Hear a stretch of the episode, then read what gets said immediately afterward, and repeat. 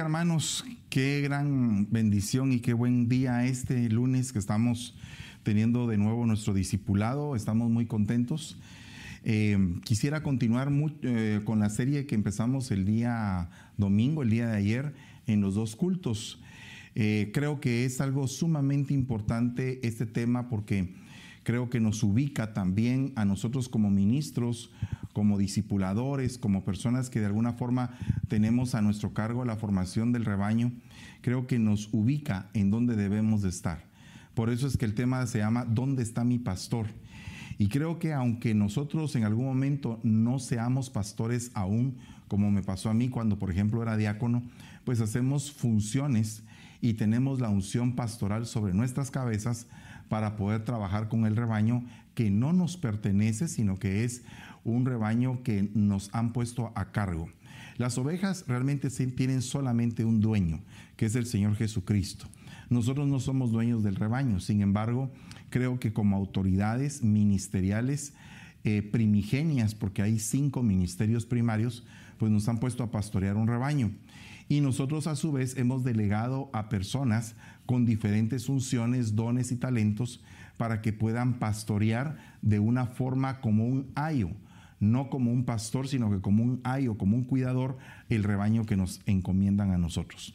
Así que vamos a orar en el nombre de Jesús y le vamos a dar gracias por este día y vamos a pedirle al Señor también de su misericordia para que Él pueda operar en nosotros. Padre, en el nombre poderoso de Jesús te damos gracias, bendecimos en esta noche tu santo nombre, te suplicamos Señor que tu misericordia acampe sobre cada uno de nosotros, una palabra apostólica, profética, evangelística, pastoral y magistral sea dada a nuestra vida en esta noche y nos puedas enseñar, Señor, el mover, Padre, para poder conducir al rebaño correctamente.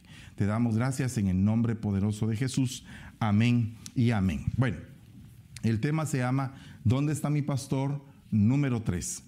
Y está basado en el libro de los Salmos, capítulo 136, 16. Al que pastoreó a su pueblo por el desierto, porque su amor es para siempre. Entonces, lo, normalmente cuando nosotros nos ubicamos en el pastoreo, vamos al Salmo 23. En el Salmo 23 dice que Él nos pastorea en verdes pastos y valga la redundancia, y junto a aguas de reposo. Entonces, hay diferentes lugares donde el Señor nos pastorea. En este caso, nos está pastoreando en el desierto. Imagínese que dice el libro de los Hechos, capítulo 7, versículo 38. Este es aquel Moisés que estuvo en la congregación en el desierto con el ángel que le hablaba en el monte Sinaí y con nuestros padres y que recibió palabras de vida que darnos. Entonces yo creo que una de las razones por las cuales el Señor nos lleva al desierto es primeramente para poder tener una guianza divina una guianza en la cual nosotros seamos sensibles. Por ejemplo, Moisés había sido sensible a la voz de Dios en la zarza, ¿verdad? Y también hay una antítesis de la zarza, que es cuando los árboles llegan a pedir una autoridad sobre ellos y entonces le piden favor a esa zarza. Entonces hay una antítesis, o sea, hay una zarza negativa y una zarza positiva donde se le está confiriendo autoridad al siervo para que pueda conducir al pueblo por el desierto, para que lo pueda pastorear por el desierto. Tenía que buscar el Señor un hombre experto en pastorear ovejas en el desierto. Porque fíjese que Moisés, básicamente los lugares donde él pastoreaba era precisamente en lugares desérticos donde el pasto no era abundante. Sin embargo, ahí se pastoreaban a las ovejas y las ovejas podían recibir sustento en esos lugares. Por ejemplo, cuando yo fui a Israel, me di cuenta de que en el desierto hay lugares específicos donde los, los beduinos, donde las personas, los nómadas del desierto saben que encuentran agua. Y como decía la guía cuando nosotros íbamos ahí, ustedes aquí ven todo este panorama desértico, pero hay lugares donde de pronto aparecen ríos y aparecen y brotan ríos en el desierto donde no hay agua. Y entonces ahí es donde los beduinos conocen los lugares donde esas cosas pasan y ahí llevan ellos a sus rebaños a beber. Entonces imagínense qué tremendo poder pastorear en el desierto. Y qué tremendo es para un pastor pastorear a sus ovejitas en medio de las pruebas, en medio de los momentos bien difíciles. Pero para eso Ahí es donde el pastor tiene que tener palabras de vida para que el rebaño esté bien sustentado y que el rebaño pueda pasar toda esta tormenta o todo este problema que está viviendo. Entonces vea lo que, lo que dice acá, estas siete cosas que, que eh, nos llevan o nos conducen a estar en el desierto. Mire lo que dice acá. Yo sacaré de debajo de las tareas pesadas de Egipto. Eso es lo que dice Éxodo capítulo 6, versículo 6. Os libraré de su servidumbre. Os redimiré con brazo extendido y con juicios grandes. Os tomaré por mi pueblo. Seré vuestro Elohim. Os meteré en la tierra. Os la daré por heredad. Pero para que pase todo esto, en medio de todo eso, existe el desierto. ¿Qué significa? Que tú no puedes llegar a Canaán si no pasas por el desierto. O sea, tú no puedes llegar a tener una mente de conquistador, una mente de verdaderamente libre del pecado, libre de las cargas, libre de los azotes de los capataces en Egipto, si no pasas por el desierto. El desierto te va a probar y vas a ver en dónde está ubicada tu alma. Entonces es bueno que como cristianos pues pasemos por desiertos, pero aún en el desierto nuestro pastor va a estar con nosotros. Entonces dice Primera de Samuel 17, 28. Y Eliab, su hermano mayor, oyó cuando él hablaba con los hombres. Y se encendió la ira de Eliab contra David y dijo, ¿para qué has descendido acá? ¿Con quién has dejado aquellas pocas ovejas en el desierto? Yo conozco tu soberbia y la maldad de tu corazón que has descendido para ver la batalla. Entonces fíjate cómo se levanta un hermano contra otro, pero lo curioso de esto es que David, al igual que Moisés, pastoreaba ovejas en el desierto. O sea que creo que es parte de un trabajo pastoral conducir al rebaño y saber que el rebaño en algún momento va a pasar por situaciones complicadas, por situaciones difíciles, por pruebas en sus vidas. Y ahí es donde el pastor tiene que irlas conduciendo, alentándolas, sustentándolas y guiándolas, dándoles palabras de vida. Y acuérdese que ahí es donde también el pastor tiene que soltar mucho de su soberbia, de su altivez, de la maldad en su corazón. O sea que así como es un trato para el rebaño, también es un trato para el ministro que guía el rebaño. Acuérdate que, que Moisés era un hombre que tenía un carácter fuerte y sin embargo se volvió el más manso sobre toda la tierra. O sea que el proceso de los 40 años labró el corazón del ministro y labró el corazón del rebaño. Entonces nosotros tenemos que tener eh, eh, siempre en mente que en algún momento nos va a tener que tocar pastorear ahí. Y dice la palabra del Señor, o pastorear o ser pastoreados, porque Job en el 1.19 de Job dice, he aquí, vino un gran viento del otro lado del desierto y azotó las cuatro esquinas de la casa. Y esta cayó sobre los jóvenes y murieron. Solo yo escapé para contártelo. El viento que venía del desierto. Observe usted que en el desierto es muy difícil edificar prácticamente que hay pocas edificaciones en ambientes desérticos, muy pocas o casi nada. Las personas que viven en los desiertos regularmente son nómadas, viven en carpas, se van moviendo de un lado a otro durante el desierto y conocen los ciclos del desierto, conocen en qué momento el desierto es muy árido en un lugar casi que inhabitable y hay otros lugares donde se puede habitar y donde existen oasis, donde existen fuentes de aguas, aún en medio del desierto. Entonces este viento vino a topar contra la casa, o sea que el desierto es enemigo de los edificadores. El, desierto se opone a la edificación porque manda vientos contrarios. Entonces esto significa que cuando tú estás pastoreando a ovejas en el desierto, estás continuamente bregando en el corazón, en el alma de ellas, y ellas están pasando la prueba y sienten que todo lo que tú les das en algún momento se, se va como agua, como, como cuando cae una, un poco de agua en, en ladrillo seco, y el ladrillo seco absorbe toda el agua como una esponja. Así es la persona que está pasando en el desierto. Toma agua y no se sustenta y está caminando con una gran fatiga y ahí va y va en un desierto, va trabajando, va trabajando su corazón, va trabajando su alma. Ahora, vea también otra cosa que pasa en el desierto. Oseas 2.14. Por tanto, de aquí la seduciré y la llevaré al desierto y le hablaré al corazón. Entonces la oveja se encuentra en un momento propicio cuando está siendo pastoreada en el desierto para que uno le hable a su corazón. para que uno venga y que pueda exhortarla o le pueda decir sus errores. Mire, no siempre se le pueden decir los errores a la gente, sino que uno tiene que saber en qué momento uno le puede ir hablando de sus errores cuando ellos tienen como que el, el, corazón abierto, el corazón sensible para reconocer y no caer en orgullo o en altivez.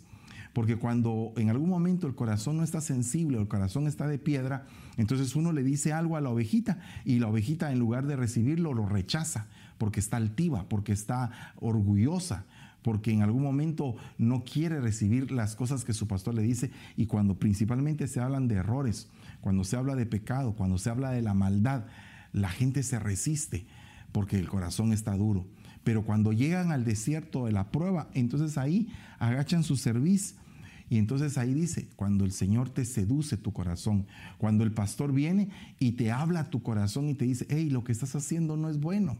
Tienes que salir de ese ambiente en el que has caído. Tienes que mejorar, tienes que ser llevado a otro nivel, a un nivel de cambio. Tienes que trabajar tu corazón y tienes que cambiar ciertas cosas. Entonces, definitivamente, cuando uno está pasando por desiertos, debe de saber que hay gente que no sale del desierto. Dice que aquella generación que salió de Egipto, toda murió en el desierto, excepto Josué y Caleb, porque en ellos fue encontrado un espíritu diferente. Y la generación que les nació a esta generación que salió de Egipto fue la que finalmente entró en el desierto, en Canaán. Entonces, ¿qué significa esto? Que a veces el desierto se devora el alma de las personas. Cuando tú estás en un desierto debes de pedirle al Señor entender el trato entender el propósito para que inmediatamente puedas salir de ahí. En el, cuando estás en el desierto, el secreto de, estar, de, salir del desierto es abrirle tu corazón lo más pronto al Señor y decirle, Señor, yo te estoy entendiendo perfectamente lo que me estás diciendo. Eh, fue mi culpa, fue mi error, tengo que salir de esto, tengo que cambiar, tengo que mejorar en estas áreas. Entonces, cuando tú empiezas a, a tener una, un escrutinio de ti mismo, cuando tú empiezas a escudriñarte por dentro, y decir, Señor, he fallado en esto y en aquello, entonces viene el Señor y te saca del desierto y te da una mentalidad para que puedas conquistar en Canaán. Ahora, vea lo que dice acá en Cantares 8:5. ¿Quién es esta que sube del desierto, recostada sobre su amado? Debajo del manzano te desperté. Allí tu madre tuvo dolores de parto por ti. Ahí tuvo dolores de parto y te dio a luz. Entonces, ¿quién es esta que sube del desierto? ¿Cómo así? Recostada sobre su amado. Ahí es algo muy importante este punto porque, en primer lugar, tenemos que tener en cuenta de que en el desierto es un lugar donde en algún momento puede, puede aflorar la amargura.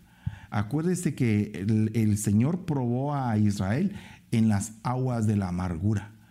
Entonces, definitivamente el corazón del que está en el desierto es susceptible a amargarse.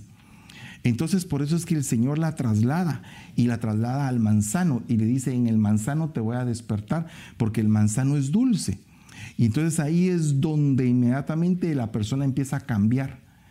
Entonces aquella que estaba en el desierto se siente recostada en el amado por la dulzura que el amado le, le da o le ministra entonces cuando tú estés en el desierto, no, no dejes que el desierto te amargue. Mira, la amargura es algo muy delicado, es algo verdaderamente terrible que pasa el alma de la persona. Cuando el alma de la persona está amarga, a nada le siente sabor. Y lo que el enemigo busca es la manera de cómo poder amargar nuestro corazón, de cómo poder amargarlo en nuestra vida como cristianos. Dice, el gozo del Señor es nuestra fortaleza. Entonces, si nosotros no permitimos que el gozo del Señor esté en nuestras vidas, que esté realmente operando en nuestras vidas, que nosotros veamos gozoso al Señor y que el Señor nos cubra con sus alas, con sus manos, entonces definitivamente vamos a estar eh, teniendo peligro de poder caer en, las, en las garras de la amargura. ¿Qué es eso que sube del desierto? Es otra cosa que sube del desierto, como columna de humo, con perfume de mirra e incienso, con todos los polvos aromáticos del mercader. Esto que sube el desierto como columna de humo es el sacrificio. Entonces cuando tú estés en el desierto, debes de saber que parte de lo que el pastor te va a indicar es que debes de sacrificarte, negarte a ti mismo. El Bautista dijo, es necesario que yo mengüe, que, que Él crezca para que yo mengüe. Entonces, ¿qué significa esto? Que nosotros tenemos que menguar, tenemos que negarnos y tenemos que abstenernos y también tenemos que rendir nuestro yo en el desierto. Cuando nosotros morimos en el desierto, entonces sube el humo. Y entonces nosotros podemos decir, Señor, gracias por este sacrificio que estamos pasando y que tú no lo aceptaste. Hay un solo sacrificio, que es el de Cristo Jesús, que quita el pecado del mundo totalmente y lo limpia. Pero cuando me hablo de estos sacrificios que uno hace, es cuando uno se niega, porque la Biblia dice, niégate a ti mismo, toma tu cruz y sígueme. ¿Y a dónde iba el Señor con la cruz? Pues al sacrificio. Entonces, ¿qué te está diciendo el Señor? Sígueme al sacrificio. O sea, sacrifícate tú también. Entonces, cuando estamos hablando de la columna de humo y de la mirra, que era un ungüento específico que se usaba también para el sepulcro, para perfumar eh, eh, y embalsamar eh, cadáveres. Entonces es bien tremendo esto porque el desierto, el humo y la mirra y el incienso van ligados al sacrificio y van ligados a la adoración. Cuando tú te niegas, te sacrificas, cuando tú te das por vencido y dejas que el Señor opere en ti, tú te conviertes en esa mirra. Tú te conviertes en esa persona sacrificada y por consiguiente tu nivel de adoración va a aumentar. Ahora, hay otro punto importante. Nehemías 9:21 dice, por 40 años proveíste para ellos en el desierto y nada les faltó. Sus vestidos no se gastaron ni se hincharon sus pies. ¿Qué significa esto? Bueno, que el pastor provee de una, valga la de redundancia, de una provisión o de un sustento especial para que tú puedas conducirte por, el desierto. O sea que no solamente Él te enseña qué es el desierto, pero en el desierto es el momento en tu vida donde solamente tienes lo necesario. ¿Qué es lo necesario? Tres cosas importantes. Nube, columna y maná. Esas son las tres cosas importantes que tú tienes que tener cuando vas pasando por el desierto. Nube es cobertura, representa al Padre. Maná es el alimento, representa al Hijo. Y la columna de fuego representa al Espíritu Santo y es la activación de tu ser para salir de ahí y llegar llegar al Jordán y del Jordán pasar el Jordán humillado para poder entrar en la tierra de Canaán. Hay que ver estos puntos porque es muy importante la provisión. La provisión es algo sumamente importante. ¿Dónde está mi pastor? Está en el desierto. Y entonces si Él está en el desierto, ¿dónde estoy yo? Pues también estoy en el desierto. ¿Y qué, qué es lo que va a haber aquí en el desierto? Bueno, lo que sí va a estar segura es la provisión. Dios no te va a dejar. Te va a dar lo necesario y te va a dar lo cabal. No va a haber abundancia. Va a estar lo cabal. Pero lo cabal es lo que te va a servir para subsistir. Por otro lado, dice Éxodo 16, 14. Cuando la capa de rocío se evaporó, He aquí, sobre la superficie del desierto había una cosa delgada, como copos, menuda, como la escarcha sobre la tierra. Era el maná. Pero el maná venía con el rocío, y el rocío es la enseñanza, la enseñanza del Señor. La misma Biblia dice que sea mi enseñanza como rocío, como llovizna, como lluvia, como torrente, como aguacero. Entonces hay niveles de enseñanza. Entonces, el rocío es lo esencial, es como la doctrina básica, es como el fundamento en el cual está establecida tu vida como cristiano. Es el fundamento que te va a servir para no ser arrastrado por cualquier viento de doctrina. Y es lo que te va a servir para sostenerte en el desierto. Eh, el fundamento es algo sumamente importante, es el alimento es lo que te va a establecer tu columna vertebral espiritual, donde no te vas a mover, donde vas a tener tus principios bien establecidos. Por otra parte, dice Deuteronomio 8:15, Él te condujo a través del inmenso y terrible desierto con sus serpientes abrasadoras y sus escorpiones, tierra sedienta donde no había agua. Él sacó para ti agua de la roca del pedernal. Entonces, obsérvate, tú en tu caminar. Y cuando hay desierto, regularmente la gente empieza a hablar. Siempre hay ataque de serpientes, que es la gente que ataca con la boca. Y, imagínese usted que cuando una persona está en el desierto, mucha gente dice, ay, este está en juicio, ah, este se lo está llevando el río por esto. Entonces tenemos que ser cuidadosos de eso porque no sabemos si la persona que está pasando por el desierto es precisamente por un trato que tiene de parte de Dios por, por que se portó mal o simplemente es un trato para llevarlo a madurez y que tiene que pasar por ahí, pero se va a encontrar con serpientes, con gente venenosa, con escorpiones, con enemigos acérrimos, ¿verdad? Eh, el escorpión ataca con la cola, ¿verdad? y la serpiente ataca con la boca. Entonces la serpiente ataca con la cabeza y el escorpión con la cola. Son dos tipos de ataques distintos. ¿verdad? Yo diría que el escorpión es un ataque que no te esperas y que de repente aparece por la cola y te, y te envenena. Fíjese que dice la cabeza es el anciano venerable y la cola es el profeta mentiroso. Entonces, uno de los ataques del escorpión también está tipificado por el hecho de profecías falsas que te dan, falsas esperanzas.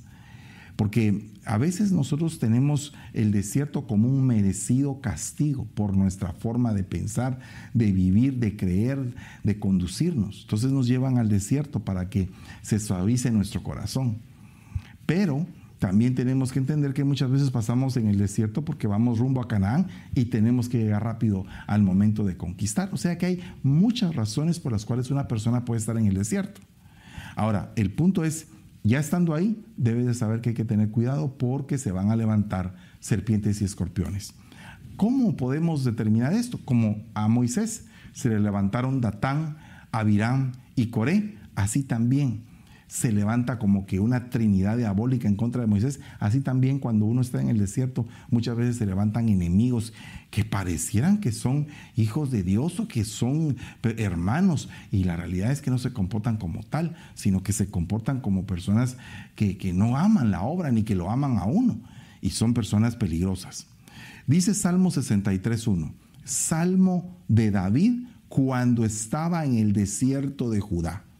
Oh Dios, Tú eres mi Dios, te buscaré con afán. Mi alma tiene sed de ti, mi carne te anhela cual tierra seca y árida donde no hay agua. Vaya, hace muchos años me recuerdo que cuando empezamos la obra aquí en San Francisco, pues no había, no había grupo de alabanza. Hoy precisamente estábamos hablando con una hermana por teléfono que empezamos juntos la obra.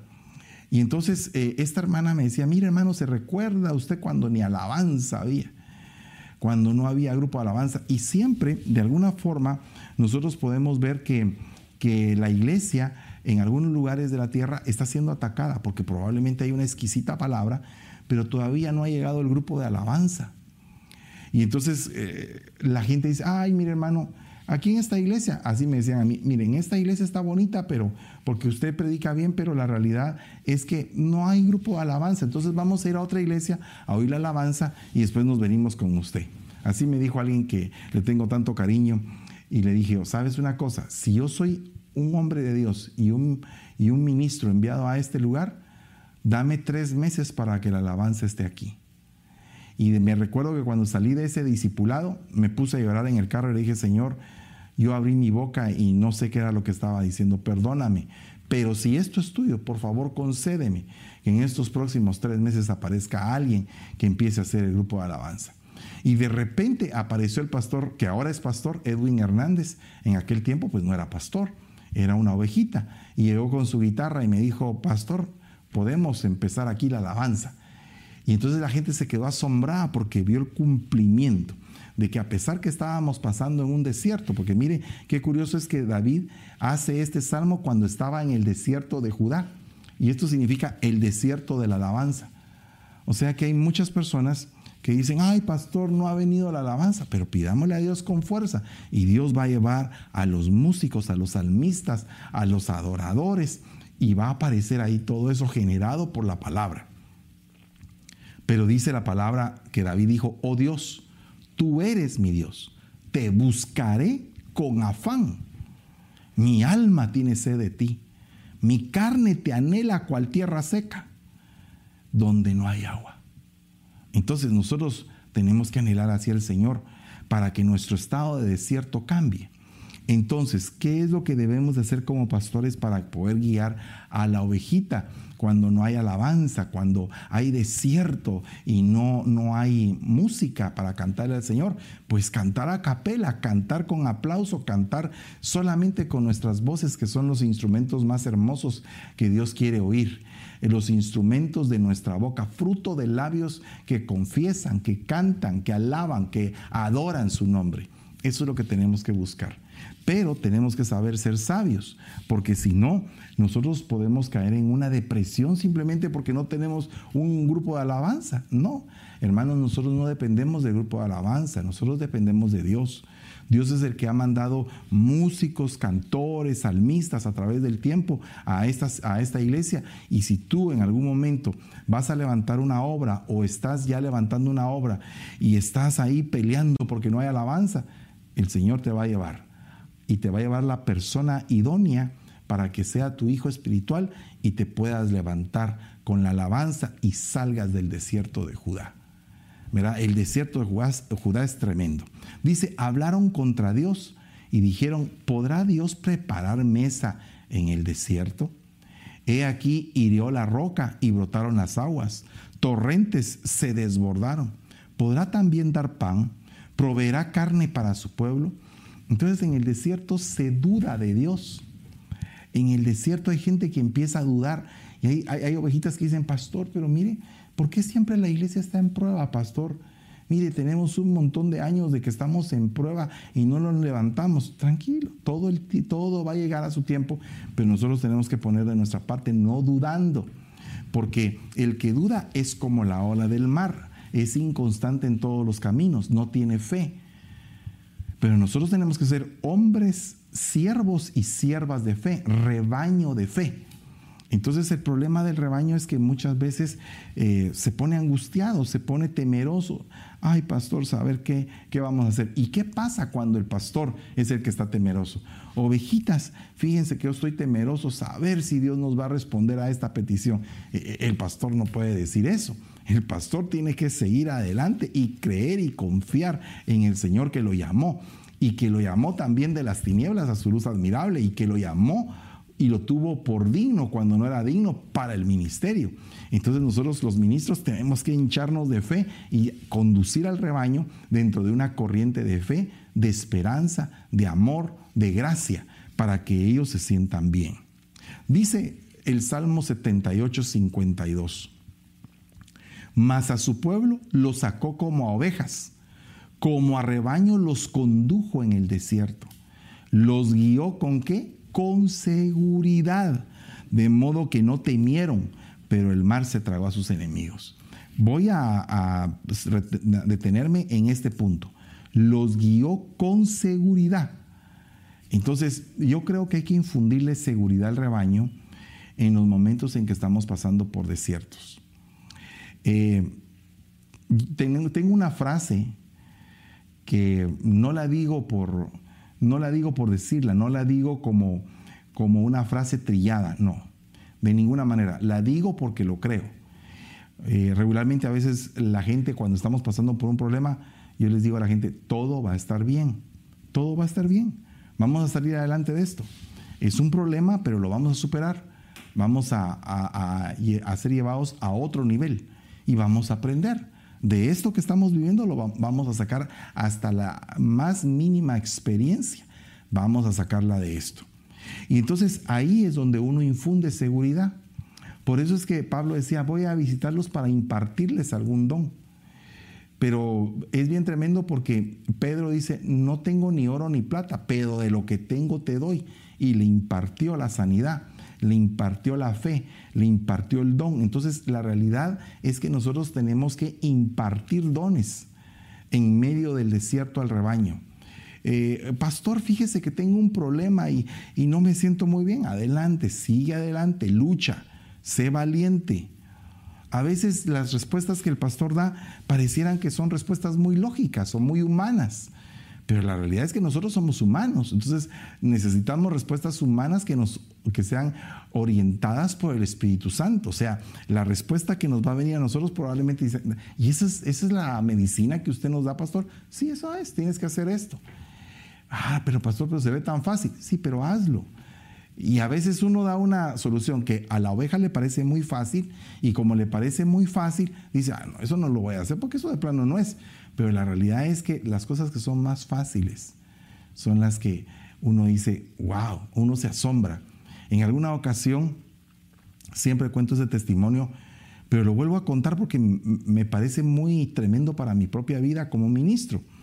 Y es que mi hija Génesis estaba enfermita de su estómago, la llevé a Guatemala la llevé con un gastroenterólogo famoso, porque aquí lo que le habían recetado en Estados Unidos era Pepto-Bismol. Entonces dije, esto no es posible que sea esto lo que, lo que necesita mi hija. La voy a llevar con un gastroenterólogo y, voy a ver qué. entonces eh, la, llevé con un amigo y le digo, ¿sabes qué? Me, molesta de que allá eh, en Estados Unidos le hayan recomendado Pepto-Bismol. Y entonces eh, me dice el doctor, que es amigo mío, me dice, es que eso es lo que ella necesita. Entonces muchas veces nosotros hacemos un gran viaje, hacemos, damos una vuelta grande a algo bien sencillo, que con solamente saber escuchar se nos arreglaría la vida. Entonces el punto es que muchas veces nosotros queremos una respuesta muy compleja o a veces queremos que esa respuesta vaya como que inundada de una gran esfera de espiritualidad. El pastor tiene que estar orando o tiene que estar inspirado para que me hable. Me recuerdo que tenía un amigo pastor, bueno, no era pastor todavía, iba a ser enviado como pastor, ya le habían notificado de que lo iban a reconocer como tal. Y entonces eso fue cuando, eso fue hace aproximadamente 27, no, como unos 24 años fue eso. Y entonces eh, llegó con el hermano Otoniel Ríos Paredes y le dijo, hermano Otto, vengo para que usted ore por mí. Él se imaginaba que el siervo iba a cerrar sus ojos y se iba a meter en una oración de una hora y, lo iba a bendecir. Y, entonces el hermano Otto extendió su mano y le dijo, Dios te bendiga y te use a donde, va, a donde vayas, en el nombre de Jesús. Amén. Y terminó la oración ahí. Y entonces él decía, se sentía como que, al principio se sentía como que insatisfecho. Dijo, Señor, pero, pero la oración tan sencilla, tan... pero cuando él se dio cuenta de la sencillez y de la profundidad que esas palabras tan sencillas tenían. Entonces él entendió y fue activado.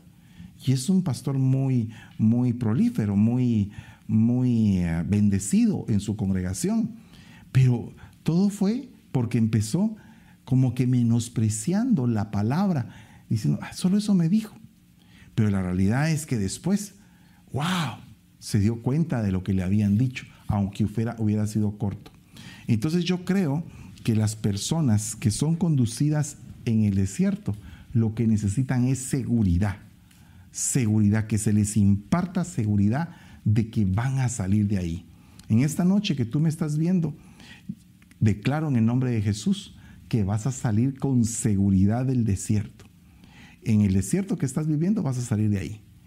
Y nosotros, cada uno, nosotros tenemos nuestros propios desiertos. Entonces yo también declaro sobre mi vida que el desierto que en algún momento he estado viviendo, tengo que salir de ahí y voy a llegar a la tierra donde emana leche y miel y voy a estar contento y bendecido en esa dimensión.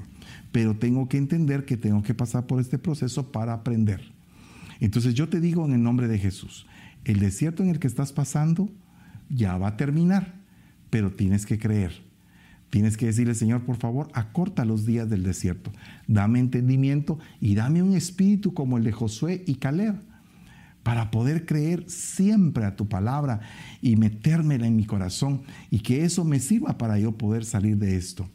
Entonces dice el Salmo 136, 16, al que condujo a su pueblo por el desierto, porque para siempre es su misericordia. Entonces en el desierto no pienses que la misericordia del Señor te abandonó. Ahí es donde se muestra la misericordia. ¿En dónde está mi pastor? Está en el desierto. ¿Y por qué sé que está en el desierto? Porque yo también, y ahí es donde voy a, recibir su misericordia. Porque Él no tendría por qué estar en el desierto. No tendría por qué estar el, Señor en el desierto. Sin embargo, Él está en el desierto por amor a mí, porque me tuvo misericordia de mi condición. Y entonces se acercó y me dijo, te voy a pastorear ovejita por este desierto tan grande que estás pasando. Pero vas a llegar al final. Y mi misericordia te va a acompañar todo el tiempo. Voy a ser para ti tu vigilante. Voy a ser para ti tu bendición. Voy a ser para ti tu porción y entonces ahí es donde te vas a dar cuenta cómo Él te va envolviendo y te va, y te va nutriendo en medio de ese ambiente tan árido. Estos días estamos ya casi al final del año de la reconciliación. Este año para muchos ha sido un desierto, una plaga eh, terrible, una plaga terrible. Pero ¿será que el año que viene va a ser igual o vamos a declarar algo, algo diferente? Bueno, ya hay una declaratoria ya viene un nuevo año, viene una nueva bendición, viene una nueva proclama. Ahora, ¿vas a terminar el año de la reconciliación peleado? ¿Vas a terminar eh, sin poder bendecir a tus enemigos? ¿Sin poder estar pues reconciliado en el nombre de Jesús? Entonces yo creo que este es un tiempo para poder reconciliarnos, aún con aquellos que nos han hecho daño. Y creo que este es un tiempo para finalizar el año con gozo, con alegría y salir de todo tipo de amargura. Si en algún momento este año ha sido tan duro para ti que se ha llevado esta plaga a algún ser querido, o has pasado tú también el tormento de esta plaga en tu propio cuerpo, o has estado pasando por momentos en que no has tenido trabajo, no han habido oportunidades, acuérdate y dile al Señor, por favor, permíteme que salga de este desierto y te voy a servir. Porque miren hermanos, cuando estabas con la abundancia, cuando tenías abundancia en tus manos, le eras fiel al Señor. Fíjense que me asombra mucho que hay personas que en algún momento han caído en algún, en algún problema muy serio. No estoy diciendo que todas, pero han habido algunas que se acercan y dicen, pastor, ayúdeme. Yo le digo, ovejita, ¿cómo has estado? ¿Qué es lo que has hecho? Entonces algunos sinceramente me dicen a mí, pastor, es que fíjese, cuando tuve, no honré al Señor con mis primicias, no honré al Señor. Y entonces ahora estoy entendiendo que, que estoy pasando por todo este desierto porque no pude honrar al Señor como Él se lo merece. Y en cambio veo otras personas, ovejitas del Señor, que están continuamente honrando al Señor, tengan mucho o tengan poco. Y, el Señor, aún teniendo poco, les sobreabunda, porque para siempre es su misericordia. Entonces, el que pasa por la abundancia y da cuando llega el día malo y sigue dando, el Señor mira su corazón y dice, voy a bendecirlo y te saca más rápido del desierto que estás pasando. Dice acá, en el desierto morará el derecho y la justicia. ¡Wow! Y morará el derecho y la justicia habitará en, en el campo fértil. ¡Wow! En el desierto morará el derecho. O sea que aún ahí tienes derechos. Tienes el derecho de, de pedirle al Señor, tienes el derecho de implorar misericordia, tienes el derecho de humillarte. Bueno, tienes muchos derechos ahí en el desierto. Y esto, solamente esto sería un tema. ¿Cuáles son los derechos que yo tengo en el desierto? Y entonces había que ver todo el caminar de Israel, porque Israel tuvo un caminar bien tremendo. Y en ese caminar se mostró su fidelidad al Señor o sus momentos de infidelidad, sus momentos de amargura. O sea, fue al descubierto su corazón. ¿Qué es lo que pasa cuando tú estás en una corte? ¿Acaso cuando estás en una corte no se descubre hasta la más mínima cosa que hayas hecho? Entonces aquí es donde podemos ver todos estos puntos. Entonces aquí dice Juan el Bautista en el, en, el libro de Lucas, pero aquí en el libro de Isaías dice en el 43, una voz clama, preparad en el desierto camino al Señor. Allanad en la soledad una calzada para nuestro Dios. Pero Juan el Bautista agrega algo muy importante. Dice, todo monte será allanado. O sea que todo monte será bajado. Y todo valle será aplanado, será llevado al nivel. y todo camino torcido será enderezado. Entonces aquí habla de tres tipos de personas. La persona orgullosa, que es el monte. El valle es la persona acomplejada y el camino torcido es la persona que anda sinuosa en un lugar eh, eh, eh, que no tiene una dirección correcta. Entonces cuando dice preparar camino al Señor en el desierto, es que estas tres personas, estos tres personajes, el orgulloso, el acomplejado y el torcido, van a ser llevados al desierto. ¿Para qué? Para que ahí se emparejen y se nivelen todos.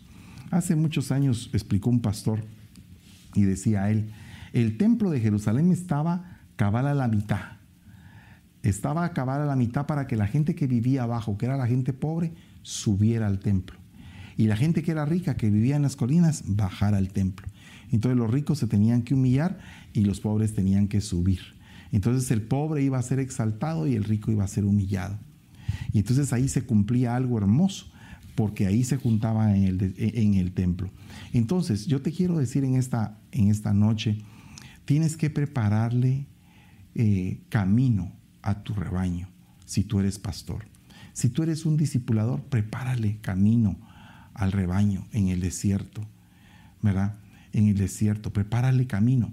Pero no solamente eso, sino que prepara un camino por donde el Señor te encuentres con Él o por donde Él se haya encontrado contigo.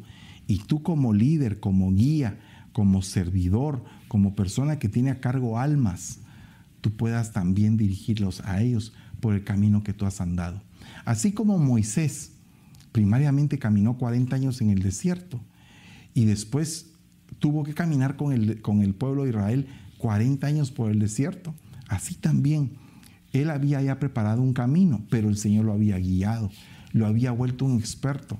Entonces tú que eres ya un experto en desiertos, que ya has pasado por muchos, guía a los más pequeños, a los que están en algún momento desorientados, los que están fatigados, los que están cansados, los que dicen ya no aguanto, los que han pasado por momentos bien difíciles en su vida.